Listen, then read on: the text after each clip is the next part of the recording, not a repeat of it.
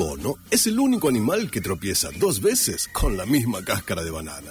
Un ser vivo grotesco, cuyo paso por la Tierra consiste básicamente en nacer, alimentarse, reproducirse, defecar en los nidos de los pájaros, dar cabriolas y finalmente morir.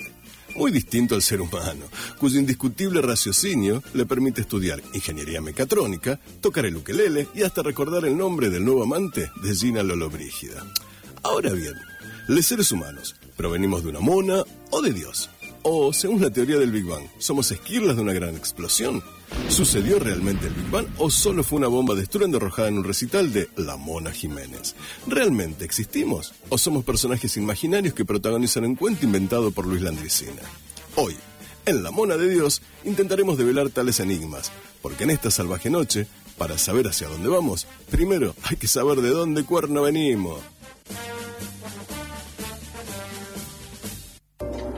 En 1492 los nativos descubrieron que eran indios, descubrieron que vivían en América, descubrieron que estaban desnudos, descubrieron que existía el pecado, descubrieron que debían obediencia a un rey y a una reina de otro mundo y a un Dios de otro cielo y que ese Dios había inventado la culpa y el vestido y había mandado que fuera quemado vivo quien adorara al sol y a la luna y a la tierra y a la lluvia que la moja.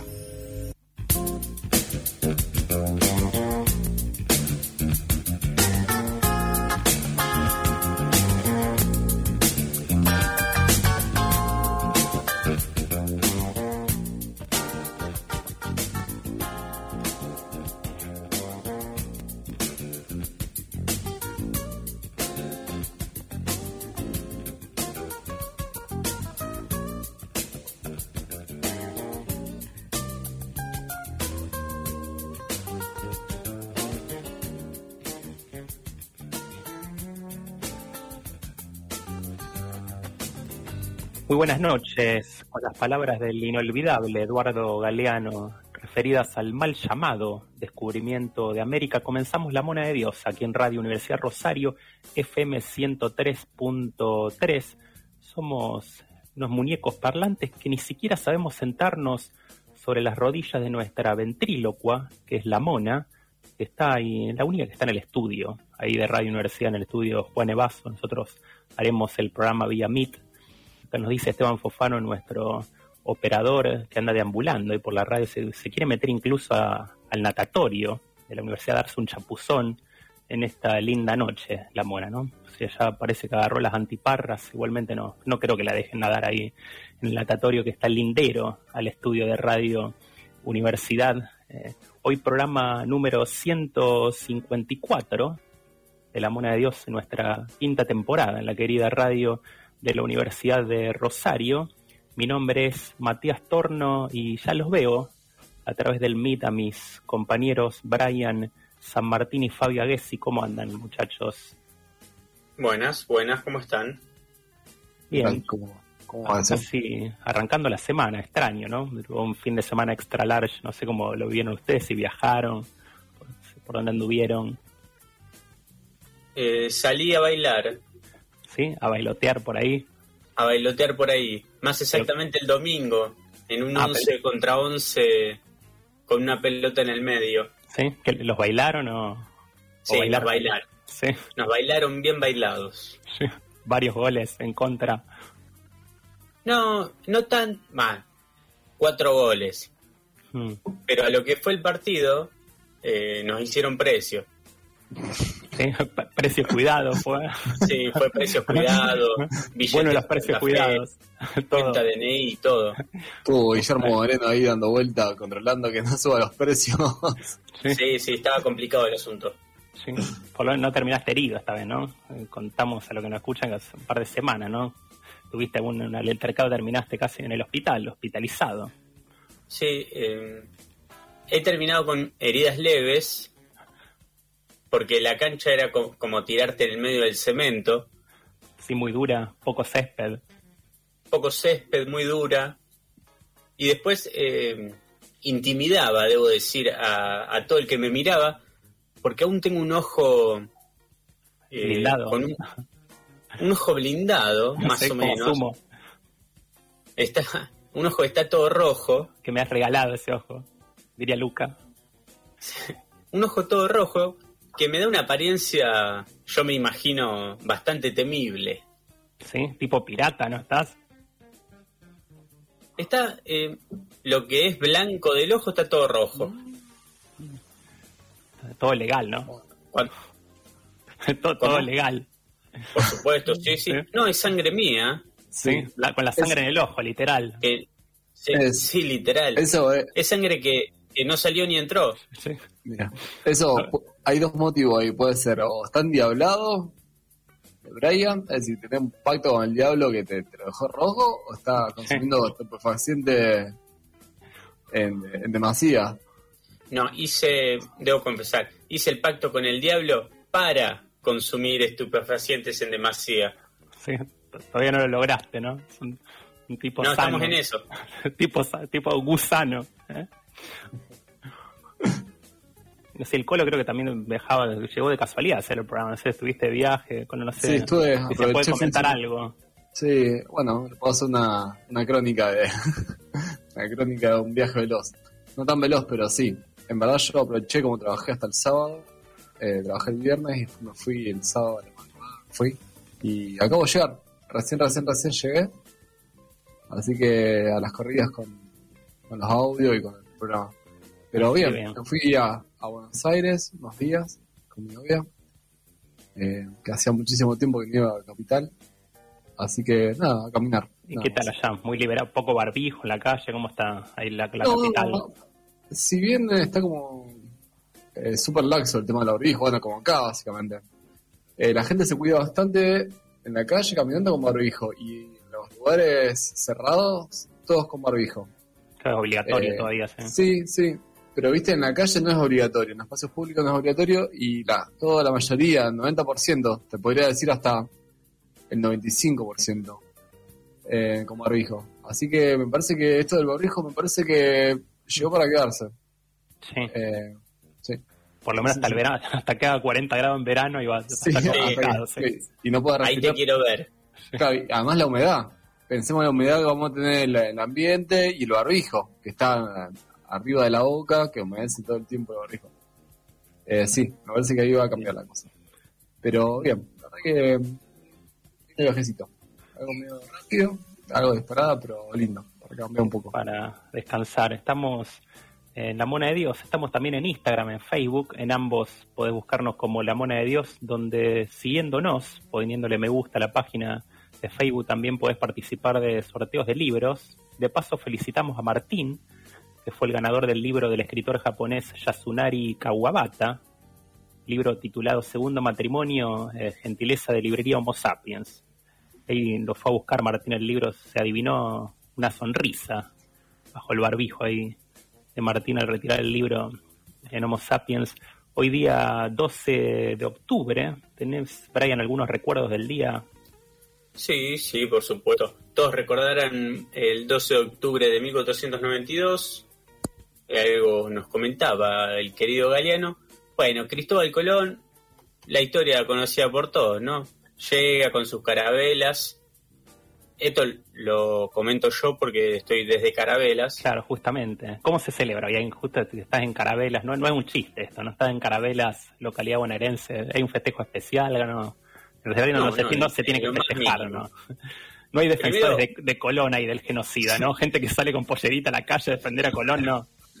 No, no, dudo que alguien primero festeje esto. Y segundo, eh, ningún comentario en la calle. O sea, no es que vas a comprar eh, unos tomates a la verdulería y la verdulera te dice, ah, pa, hoy 12 de octubre, ¿eh? ¿Qué me dice Colón?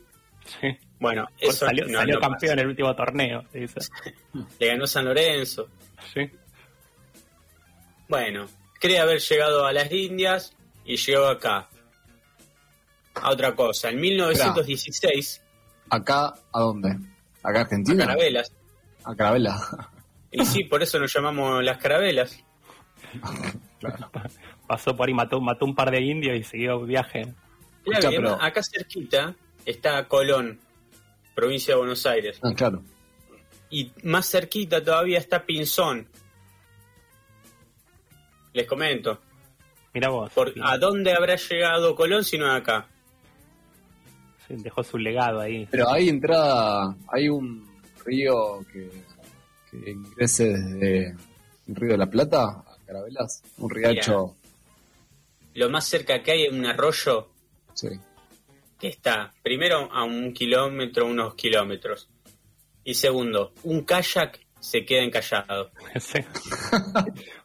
Para que te des una idea. Pero quizás en esa época, uno no sabe. Había más agua quizá. Claro, por supuesto. Sí, otro curso del agua. Tal vez cambie el curso. Sí, posiblemente. Y pasó de curso. Claro. la materia y pasó de curso. Sí. No, en este caso sería retrocedió de curso, no, ca- no cambió de curso. Porque bajó. Si antes era mucho más ancho digo, y permitió que Colón ingrese en las carabelas, ahora ba- bajó el nivel, con lo cual retrocedió el nivel. Y ahora es un riacho. O Claro, es arroyo. verdad. Y ahora no hay ningún español que se atreva a pasar por ahí. Sí, no lo creo porque no puede. Y también eh, un 12 de octubre, pero de 1916, Hipólito Yrigoyen asume la presidencia tras ganar las primeras elecciones con la ley Sáenz Peña. El 12 de octubre también, pero de 1959, Ángel Labruna jugó su último partido en River Plate. Había debutado en los Millonarios en 1939 y es el máximo goleador de la historia del club con 293 goles en 311 partidos. Creo que no es el máximo goleador histórico del fútbol argentino por un gol. Creo que Arsenio Erico, el delantero de Independiente. Ahora lo voy a buscar, si lo puedo googlear. Sí, sí, googlealo porque no- me gusta que tenemos información Sí. errónea. No, aparte cambian las estadísticas, ¿viste? Como es que se suman goles tipo Pelé, que dice que hizo mil goles. Ahora hay diferentes tipos de estadísticas según, Sí, según la sí. FIFA, según... Ponen cada gol, además, el que hizo una escuelita, cualquier gol meten. ¿Vos cuántos goles tenés, Mati? Yo tengo menos tres, creo. sí. Ah, bien, un buen contra, número. Siendo defensor. Hay, hay defensores que no tienen ninguno. Sí.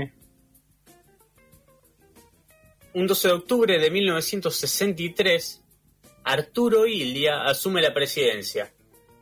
El dirigente de la UCR del pueblo eh, ganó las elecciones del 7 de julio con apenas el 24% de los votos. Recordemos que el peronismo estaba proscripto, ¿no? Había derrocado Arturo Illia en 1966. También un 12 de octubre, pero de 1973, ya que estamos con los presidenciables, Juan Domingo Perón juró el cargo de presidente por tercera vez. Asumía con su esposa María Estela Martínez de Perón, ¿no? Como vicepresidenta. Mucha, mucha info de presidente los 12 de octubre. Sí, un día, un día institucional, se podría decir. Sí, sí, asumo que sí. No, no, no lo chequeé, pero ya que todo asumía en ese día, Yo como acá en diciembre, también creo que el 10 de diciembre que asumieron varios eh, presidentes en Argentina, como se, se va repitiendo la fecha. Creo que no es por Claro, casualidad, sí, sí. ¿no?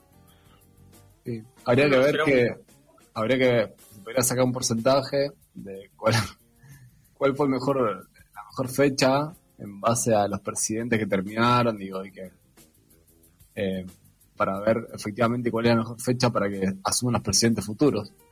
Digo, estadística. El 29 de febrero, capaz, ¿no? Para cambiar sí. un poco de... después que, que con esa excusa lo único que importa es el día que asumen y no importa quién asume. Bueno, pero al menos nos aseguramos de que arranque con el pie derecho. Ah, sí, por supuesto. No, no, por supuesto. Mientras no bailen cumbia ahí, ¿viste? No. Sí. en Casa Rosada, ahí como ha hecho el, el expresidente y su trupe, creo que.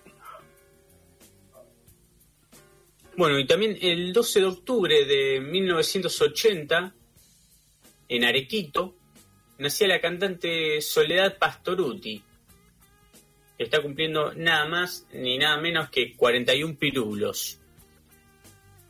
Parece que saltó a la fama en Cosquín en 1997 como artista revelación y acercó a los jóvenes al folclore a fines de los 90. Ahí más meta, ahí meta pon- ponchazo, a los ponchazos se puede decir, ¿no? Sí, es como. Yo, yo creo que Soledad Pastoruti es en el folclore lo que fue The Who en el rock. Algo así vos decís. Sí, yo creo que tal cual. O lo que era el lagarto Fleito, como vos no sé si la sos muy joven. No, mira, Eh, Lagarto Fleito- Le hizo un gol de chilena de fútbol. en un momento sí de Racing. Revoleaba la camiseta, creo que hacía un gol y se la tiraba a la tribuna. Varios hacían eso. Igual ahora está- no está permitido que te sacan amarilla. Pero en otro momento el Turco García también recuerdo. Varios. Al Turco García lo tenés de Masterchef seguro, de otro lado. Bueno, No de Masterchef, pero lo conocía de antes, sí. Sí. bueno, pero en el caso de Soledad, digo, sería la- el primer caso que fue a los ponchazos y llevó buen destino. Es verdad, es verdad. Es buena, Colo. Sí. Es buena. No cualquiera va a, los, va a los ponchazos y llega bien a donde quiere llegar. Totalmente. Para mí hay que regalarle eso en un cuadrito a Soledad. Sí, ¿no?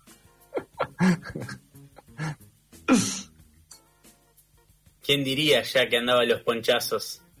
De la más Bueno, y- temprana edad, ¿no? Así es. Y ya que estamos, ¿no? Con Soledad, eh, la podemos escuchar junto a Mercedes Sosa, interpretando Déjame que me vaya. Bueno, andate. Bueno, me voy tranquilo. Hernán y Cuti Carabajal.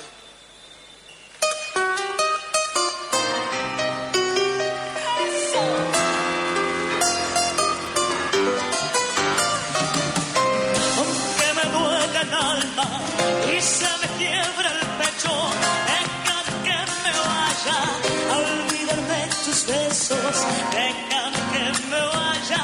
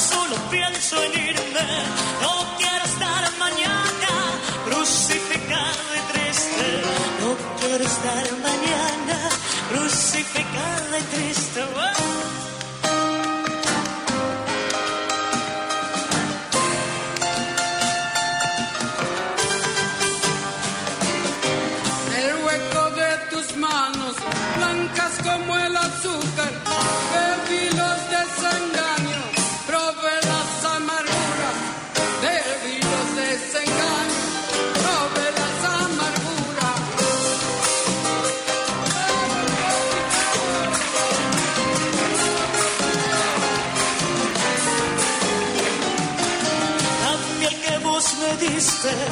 Estaba hecha de flores, de algún rencor hiciste la miel de tus amores, algún rencor hiciste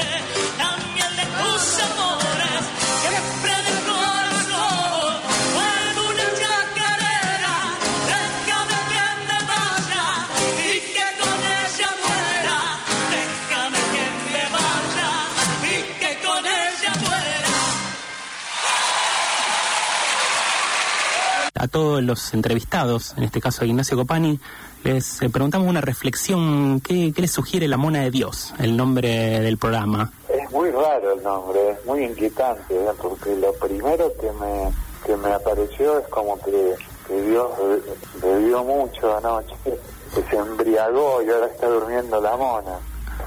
Eh, es una expresión un poco antigua, ¿sabes? De- del cansancio por la resaca. Eh, pero también, bueno, entiendo el juego de palabras con, con el gol de Diego de los ingleses, con la transgresión.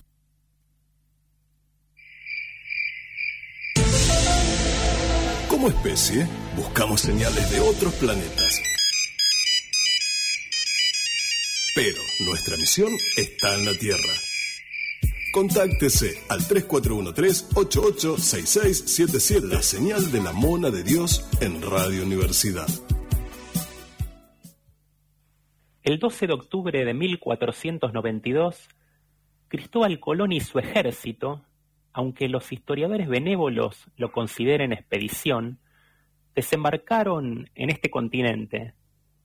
Entonces se desarrolló el encubrimiento de América, el encubrimiento de un delito llamado genocidio, porque cuando los indios quisieron verse reflejados en esos extraños espejitos de colores, solo vieron sus rostros manchados de sangre. Yo no sé lo que es ganar, pero dicen que a la historia la escriben los que ganan, y la historia oficial, repetida hasta el hartazgo, dice que América fue descubierta. Recuerdo que el 12 de octubre de 1992, 500 años después del fatídico episodio, yo estaba en cuarto grado de la primaria. A nuestro curso le tocó representar el descubrimiento, el encuentro de las dos culturas. Todos los nenes queríamos ser Colón, claro está. Era quien se llevaría todos los suspiros de admiración, con su melenita dorada al viento. Yo tuve el dudoso privilegio de interpretar a Fernando de Aragón. Me hicieron estudiar el libreto de pe a pa y me creí todo un rey. La directora de la escuela, con el maquillaje corrido por el calor primaveral, disfrutó mucho con nuestra representación. Colón demostró todo su poderío y yo me comporté como un rey, pero casi nadie reparó en la presencia del Pini, el peticito más trigueño del curso, al que no le quedó otra que hacer de indiecito. El Pini llevaba un pantaloncito raído, que simulaba un taparrabos, y una plumita en la cabeza. Su participación fue casi nula. Por supuesto, no emitió palabra durante toda la obra. Solo asentía con su cabecita cada vez que le decían algo. Y creo que todavía sigue allí, semidesnudo, bajo la sombra de aquel árbol centenario, preparando su propio libreto para gritárselo al mundo. La mona de Dios. 500 años hemos sufrido la opresión de nuestra raza. Pero aquí, entre nosotros, vamos a parar ese desmadre. Porque esta tierra es de nosotros. Sangre por sangre. Blood in. Blood out.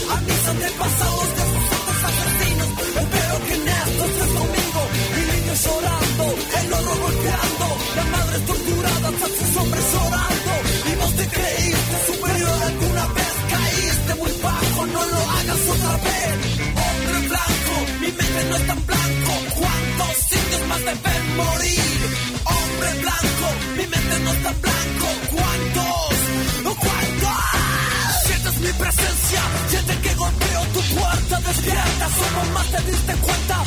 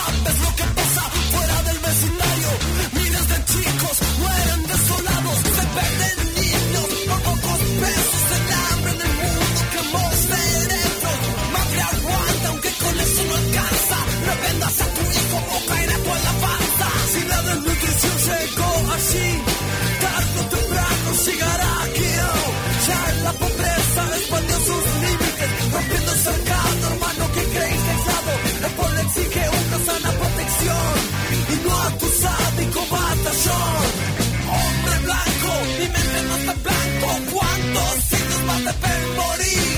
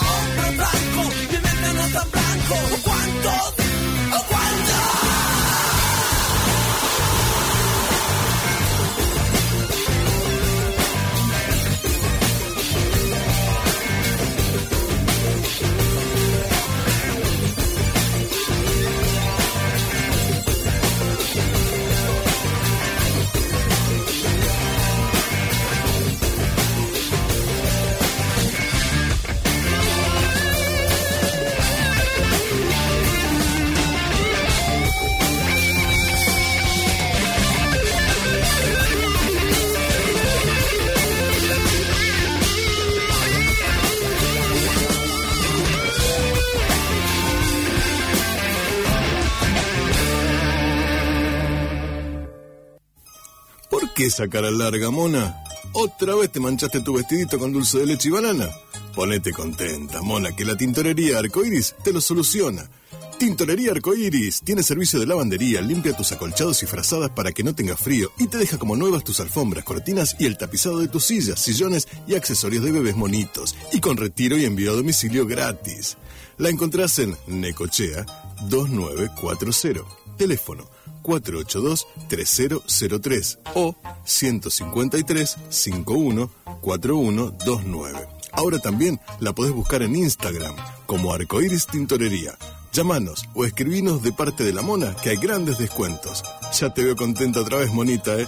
Porque cuando la mona limpia y plancha, suceda, mona queda. ¿Pero qué mona?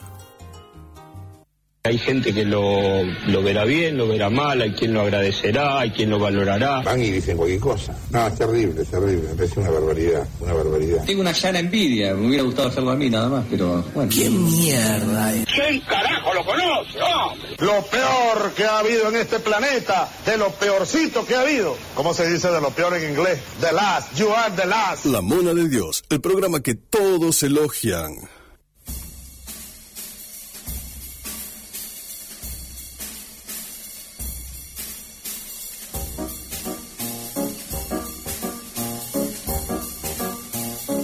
Continuamos aquí con la Mona de Dios en Radio Universidad. Pueden comunicarse al 3413-886677 con un nuevo mensaje que dice: Ustedes son una excelente compañía.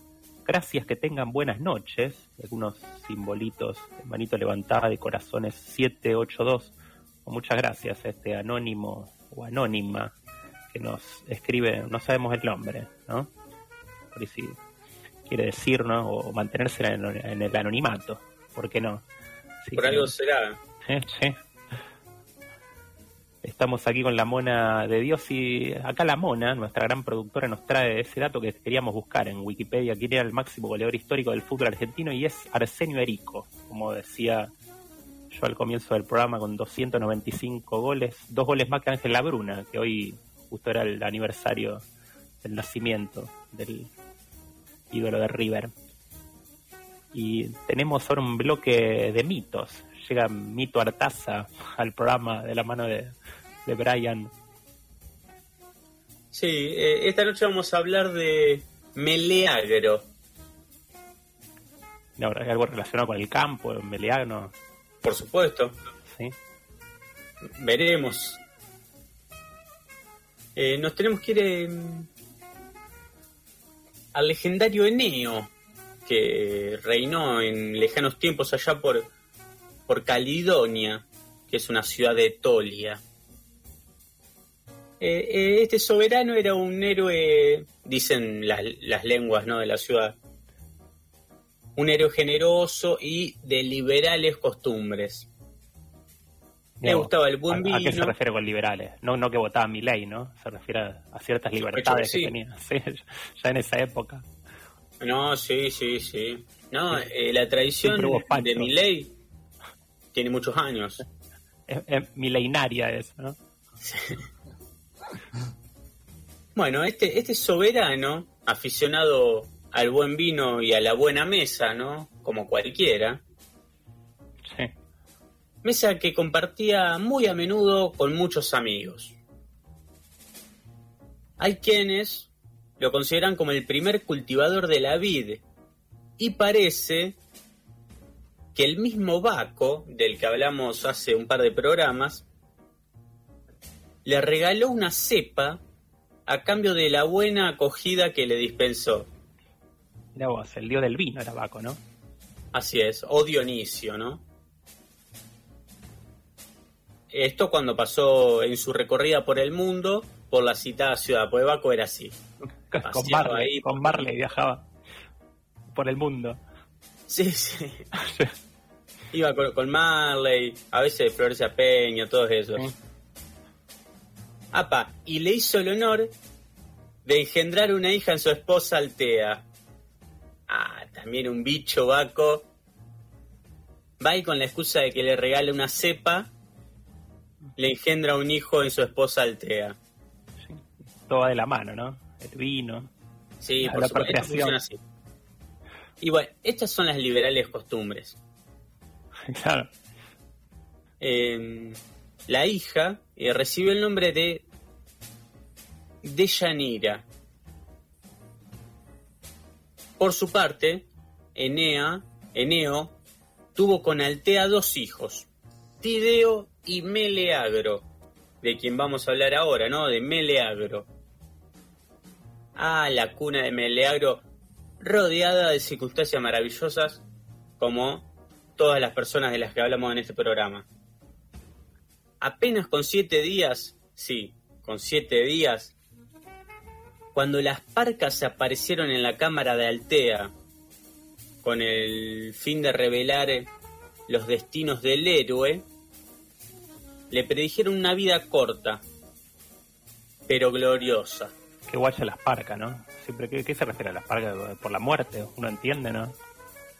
Claro, las parcas me parece que eran tres, algo así. Eh, ya veremos. El próximo programa hablamos de las parcas. Sí. Porque también puede ser parca de, de que hablaban poca.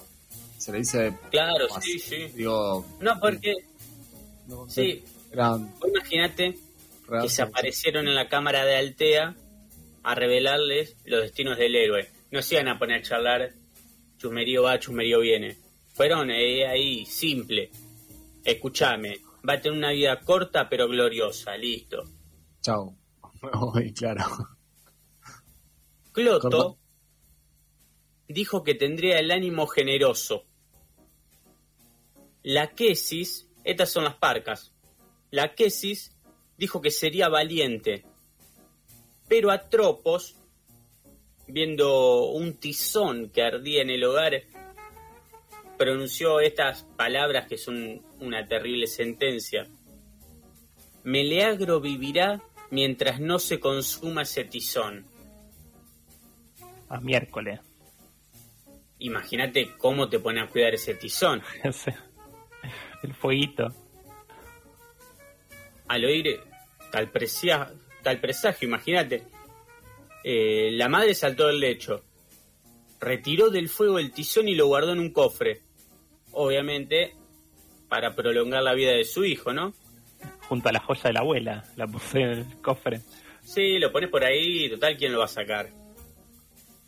Meleagro creció rápidamente, adquirió reputación, sencilla la reputación, de invulnerable e invencible. Y ya siendo muy joven, eh, formó, ¿en qué expedición pudo haber formado? En la que hablamos hace unos programas también, en la de los argonautas. Mira vos, que no es la librería solamente. Eh, no, yo no sé. Yo qué les dije cuando hablamos de los argonautas. Anoten todos los que fueron. Si lo hubiesen anotado, hubiesen anotado el nombre de Meleagro, de quien estamos hablando ahora.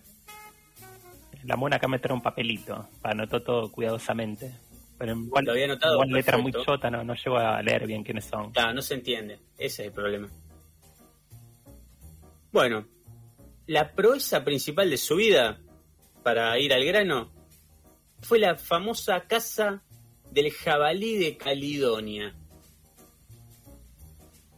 Porque ofendida la diosa Diana, porque un año Eneo se olvidó de ofrecerle las primicias de su cosecha, arrojó sobre los campos de Tolia el feroz monstruo, ¿no?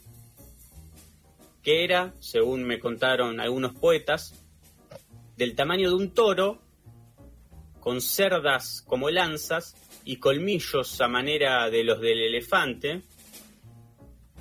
Despedía por sus fauces un vapor tan cálido que abrazaba la vegetación. Arrancaba y se llevaba por delante los árboles cuajados de frutos obviamente significaba un serio peligro y un azote para la floreciente campiña de Caledonia y también de la ciudad que estaba ahí cerquita de Pleurón. Los héroes más famosos de la época, imagínate, trataron de dar caza al jabalí. Meleagro, porque era piola, Casa con, organizó una- casa, casa con Z, ¿no? No es que lo querían hospedar en recibir en la No, casa no, y darle una habitación, ¿no? No, no lo querían hacer fleco. Sí. Meleagro organizó una partida con 45 príncipes griegos. Ni uno más ni uno menos. Entre los que figuraron, te voy a leer los más importantes, también anotalos. No vaya a ser cosa que el próximo programa hablemos de alguno de estos. Dale, si no nos desasnamos. Entre ellos estaban Adrasto, eh, príncipe de Argos, Castor y Polus, eh, que son hermanos de Helena, Teseo, gran triunfador de Creta, Anfiarao, que era el adivino, Cenis, y escuchá, est- esto es primer mundo, eh, para que no digan que los griegos y los romanos es algo antiguo, conservador, no. Cenis, que de hembra se volvió varón, adoptando el nombre de Ceneo.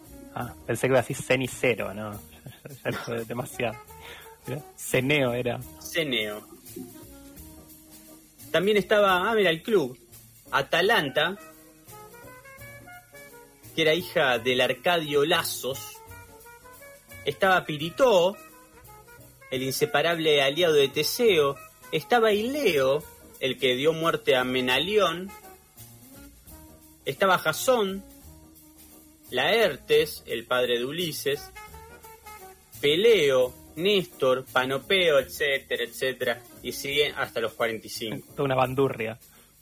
To- toda una banda, totalmente. Organizada, no la cacería, y ya, ya tenían, se ve, acosado al animal. Equión, que es eh, hijo de Mercurio, fue el primero que lanzó su dardo contra él, pero no le dio. Entonces un dato que no sé para qué puede servir. Un dato de color, ¿no? Jason, El por inútil no le fue mejor. Mopso le apuntó con su arco, pero Diana, porque era piola también, agarró en el aire la flecha. Mira vos, Bueno. tipo, me hace acordar a Patoruzú. Claro, No, Diana sería algo así. Diana evitó, evitó la victoria de agarrándole la flecha en el aire. Quería la victoria para ella. Por eso impidió que. Claro, porque ella mandó el jabalí. Claro. Bueno, estos ataques solo sirvieron para que jabalí, enfurecido me imagino, se volviera contra sus perseguidores. Pelagón y Eupalamón rodaron por tierra, se ve que se los llevó puestos. Enésimo, que es un nombre, no el enésimo, Enésimo recibió una herida en una pierna. Y Leo, otra en un muslo. Castor y Polus disparan sus dardos y erran, otro dato que a nadie le interesa. Néstor, en cambio Néstor, ojo, elude la cometida de la bestia y se sube a un árbol. Un cagón, Néstor. No te metas con Néstor, Néstor vive. pero eh, estaba entre ellos eh, la intrépida Atalanta, ¿no? Una mujer, que es la primera en herir al monstruo. Le clava su jabalina en una oreja. Mira, justo jabalina, ¿no? Encontró un jabalí. No sé si tiene algo Claro. que ver, ¿no? Pero Y ya veremos. Bueno, el próximo programa también Sí. hablaremos de jabalí y Claro. jabalina. el origen de las palabras, Sí. si tiene relación. Y en la oreja, digo, qué raro. En la oreja. digo, Uy, es lo como que debió el- doler. La parte del cuerpo que menos le infligiría daño a un jabalí, digo, pero bueno, le agarró, lo agarró de perfil. Bueno, qué sé yo. Bueno, entonces eh, todos los héroes acuden en tropel, imagínate. Eh, pero primero Anseo, enarbolando el hacha, ¿no? Como todo tipo piola. Pero el jabalí le hace frente. Y así nomás le desgarra el vientre. O sea, se ve que Anseo con el hacha no era muy, muy bueno. Teseo, en medio del tumulto, hiende una encina y Jasón mata a uno de sus perros. Otros datos que la verdad son bastante irrelevantes, ¿no? Bueno, finalmente fue Meleagro quien ganó la gloria de rematar al monstruo. Después de herirle en el lomo con su dardo, se aproximó decidido y lo acabó de una tremenda estocada. Y así se, se recibió de héroe Meleagro, ¿no? Ah, Que era alguien La verdad, quien daba el nombre ¿no? a esta sección a quien te referías al principio. no, totalmente. Mele Agro. La verdad, sí, bastante flojo, porque eran 45 contra 1. Sí. Ah, Y se llevó todos los laureles este Meleagro. así cualquiera, ¿no? Vienen en patota, dijo el jabalí. Y- igual, Pero eh, igual yo quiero decir algo que, y lo hacemos entre paréntesis. Digo, hace pocos días yo leí en el diario que efectivamente un millonario italiano, o un italiano millonario, eh, fue es decir, fue, fue a cazar jabalí y el, el- el jabalí lo terminó cazando a él. Digo, con lo cual esto tiene mucho de verdad. sí, pero vos imaginate que entre esto que te estoy contando y lo que viste que sale en el diario, se inventó el revólver. Ah, claro. Hubo avances tecnológicos. Claro, lo- no fue capaz de pegarle un tiro a este muchacho de jabalí. Esto es bueno, iban con un hacha, con una lanza. Y he leído también que en Europa, en Barcelona, en, lo- en los alrededores de Barcelona, eh, hay jabalí, han aparecido jabalí en zona boscosa que atacan por algunos transeúntes. Incluso a Shakira vi que hizo una denuncia que un jabalí le, le robó el, el celular, iba caminando por un bosque y demás, ¿no? O sea, esto sigue habría- sucediendo. ¿no? No, habría que eso por con bien. 45 monos ahí, ¿no? Con, con, con Piqué y todo el plantel Claro. de Barcelona y la barra. Bueno, y vos sabés que mm, yo elegí de los 45 príncipes eh, a la verdadera heroína de, esta batalla, que fue Atalanta, ¿no? Y así que le, le voy a dedicar el tema que le escribió para ella Spinetta, ¿no? que se llama La diosa salvaje, de Spinetta Jade.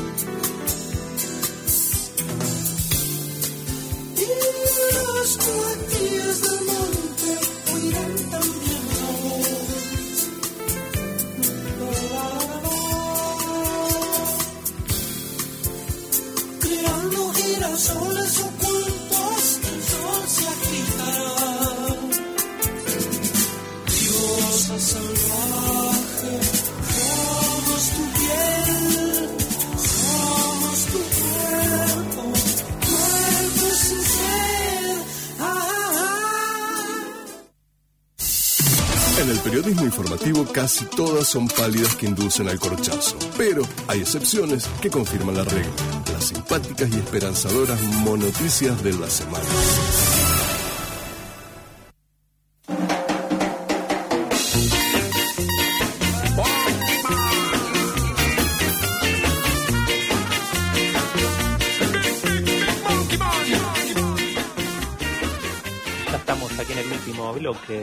Mona de Dios y tenemos eh, monoticias, como anunciaba Julio César Astorga ahí en el copete, una monoticia del sitio 20minutos.es que dice, un mono viaja 22 kilómetros y vuelve a atemorizar a sus captores. Un mono llevaba tiempo causando estragos en Cotijeara, una aldea de la India, cuando las autoridades decidieron intentar capturarle y llevarle lejos. Sin embargo, el simio, casi como si quisiera vengarse, recorrió todo el camino de vuelta y volvió a atemorizar a la gente. Este primate tenía fama de ser un ladrón, mala fama, ¿no? Tanto de comida como de otros objetos, pero la parte más grave vino cuando empezó a rondar una escuela, atemorizando a los niños. Me imagino una madre diciendo, viste, cuidado con el mono, que puede darte caramelos con drogas, ¿no? Cosa Sí, que a, a sí. mí, a mí me decía mi vieja, por lo menos hace unos cuantos años atrás, ¿no? Bueno, no recibas caramelos de la gente y demás. Te decían, no recibas caramelo de los monos. Y, Viste, de los monos acá está complicado, ¿no? Ahí, recibir caramelito de la banda, de los monos. Sí, esos caramelos no son dulces. ¿eh? Sí.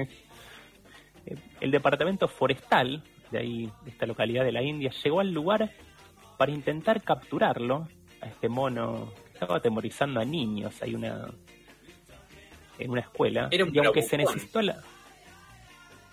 Sí, tremendo, ¿no? Ahí la salida. Ahí no es necesario el hombre de la bolsa, ¿no? Ni otros tantos personajes que se le inventan a los niños, ¿no? Igual, sí, mucho se habla del hombre de la bolsa, creo que hay que tenerle miedo al hombre, al hombre de la bolsa de comercio, ¿no? Ese es el más peligroso.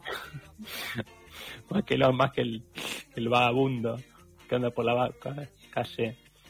Decía que el departamento forestal llegó al lugar para intentar capturar a este mono y aunque se necesitó la ayuda de 30 personas, lograron encerrarlo en una jaula. Sin embargo, antes de conseguirlo, mordió a un hombre y empezó a arrancar una pieza de su coche. Que no explica acá bien cuál puede ser. Si era una goma, si era una, una ventanilla, el mono se estaba, estaba desguazando casi Ya, si era el motor. el vehículo. ¿sí? Ese día no volví a casa por miedo a que el mono me siguiera, declaró la víctima a los medios. Tengo niños pequeños en casa y si los ataca, un hombre bastante paranoico, ¿no? Quedó. Parece una película de terror esto. ¿eh? El hombre creyó que podría ir tras él para vengarse, una actitud inusual en este tipo de animales. Esto, Con animal no sé si se refiere a este hombre o al mono, ¿no? El hombre, al hombre. Sí. Sin embargo, casi se podría decir que sucedió así, pues el mono regresó a la aldea. Aunque lo soltaron en un bosque a 22 kilómetros de distancia, días después el animal volvió, al parecer montado en lo alto de un capión. Con, con- con- con un póster de Moyano, boludo, el mono. Ahí. Los vecinos Volvió, volvió a la querencia, ¿no? Los vecinos lo reconocieron rápida, rápidamente al mono y el captor ya temía por su integridad física. Cuando me enteré de que el mono había vuelto al pueblo, sentí un escalofrío. Dice este hombre, ¿no? Y además agrega, no he salido de mi escondite. Sé que es el mismo mono porque todos vimos una marca en su oreja la última vez y mi amigo dijo que los aldeanos la vieron. Ya lo tenían fichado al mono, ¿no? Sí, sí, lo tenían remarcado. Afortunadamente no llegó a cruzarse con él, pues el departamento forestal volvió a capturar al mono y se lo llevó aún más lejos que la anterior vez. Pobre mono parecía con una... sí, lo llevaron a, a otro país directamente, ¿no? Por, por temor a que, a que regrese. Sí, vos, vos te diste cuenta que se necesitaron 30 personas al principio para atacar al mono y acabamos de leer algo donde 45 se juntan contra un jabalí. Hay una un, un poder mucho mayor del, del mundo animal, ¿no? Sí, estamos en inferior inferioridad de condiciones, ¿no? Con respecto a los animales, vos decís. Y esto de llevar a los animales para que no vuelvan, viste, a 22 kilómetros de distancia, yo puedo contar un, una anécdota. Eh, en realidad, en ese momento no, no había tantas denuncias de organizaciones medioambientales y demás, de alguien que, incluso un familiar que dejó un perro acá, desde Roldán lo llevó más o menos a Pérez, una localidad, perro, para abandonarlo y el perro volvió. Y sí, vuelve, vuelve. Horas después. no. Vos sabés Terrible. que yo tengo un conocido también que llevó el perro, eh, lo quería tirar, viste, en la ruta y lo llevó al medio del campo. Terrible. No, no, lo terrible, lo llevó caminando. Entonces, obviamente, el perro se volvió caminando con él. Sí. Volvió al lado, ¿eh? Atrás de él. Hizo 20 kilómetros y le dijo, bueno, vos te quedás acá. Y se volvió caminando. Es terrible, sí, ¿no? Sí, bueno, cuestión de orientación, de olfato eh, del animal, eh, tremenda, ¿no? Escuchamos la historia de este mono que volvió, sí. viajó 22 kiló- kilómetros y volvió al mismo lugar para atemorizar allí a, a sus captores. Y volvió La la noche tormenta. Y no con la frente marchita, casi. Con la frente marchita. se puede decir, ¿no? Tengo una noticia, monoticia aquí en La Mona de Dios ya en los últimos minutos. Estamos eh, del programa. Estuvo Brian San Martín, Fabio Aguesi, Esteban Fofano en operación técnica, Julio César Astorga en locución. Hoy no estuvo Belvaral, pero estará la semana que viene hablando sobre un escritor argentino. Parece, ¿no? Que vamos a sortear un libro. Igual no, no adelantamos demasiado. Pero Empieza con J. Sí, sí, empieza con, con Cora, parece, el apellido. Yo sé, no, no es correntino. Eh, tuvo Julio César Astora, decía en la locución, mi nombre es Matías Torno. Eh, nos reencontramos el próximo martes con la Mona de Dios. No sé si tienen muchachos alguna reflexión final, como siempre No, decimos. yo eh, veo difícil el irme a dormir. Tengo miedo de que aparezca en cualquier momento un mono. Sí, o un jabalí ¿eh? O un jabalí también. Cualquier Sí. animal que aparezca. Sí, y yo, mientras usted me, me tomé el atrevimiento de mientras usted hablaba, un segundo buscar en YouTube los ataques de jabalí a cazadores. Y parece ser que es más común de lo que nosotros creemos. Así que me parece que, que va a soñar con ataque de jabalí. soy, soy yo. Sí. Bueno, por la duda, eh, dormí con. Dejate el rifle al lado. El rifle Pandolfi, por la duda. Eh, tengo un osito, tengo un osito y lo voy a recurrir. Le voy a desempolvar y voy a recurrir a, a- a- para estos momentos. Tengo el osito. Pelea animal entre el oso y el, y el jabalí. Sí. Lucha de titanes. Estamos aquí en los últimos minutos de La Mona Dios. Nos reencontramos el próximo martes a las 23. Gracias por la escucha. Vamos, Mona. Vamos. Si escuchás la tanda completa, sumás puntos de oyente. Coleccionalo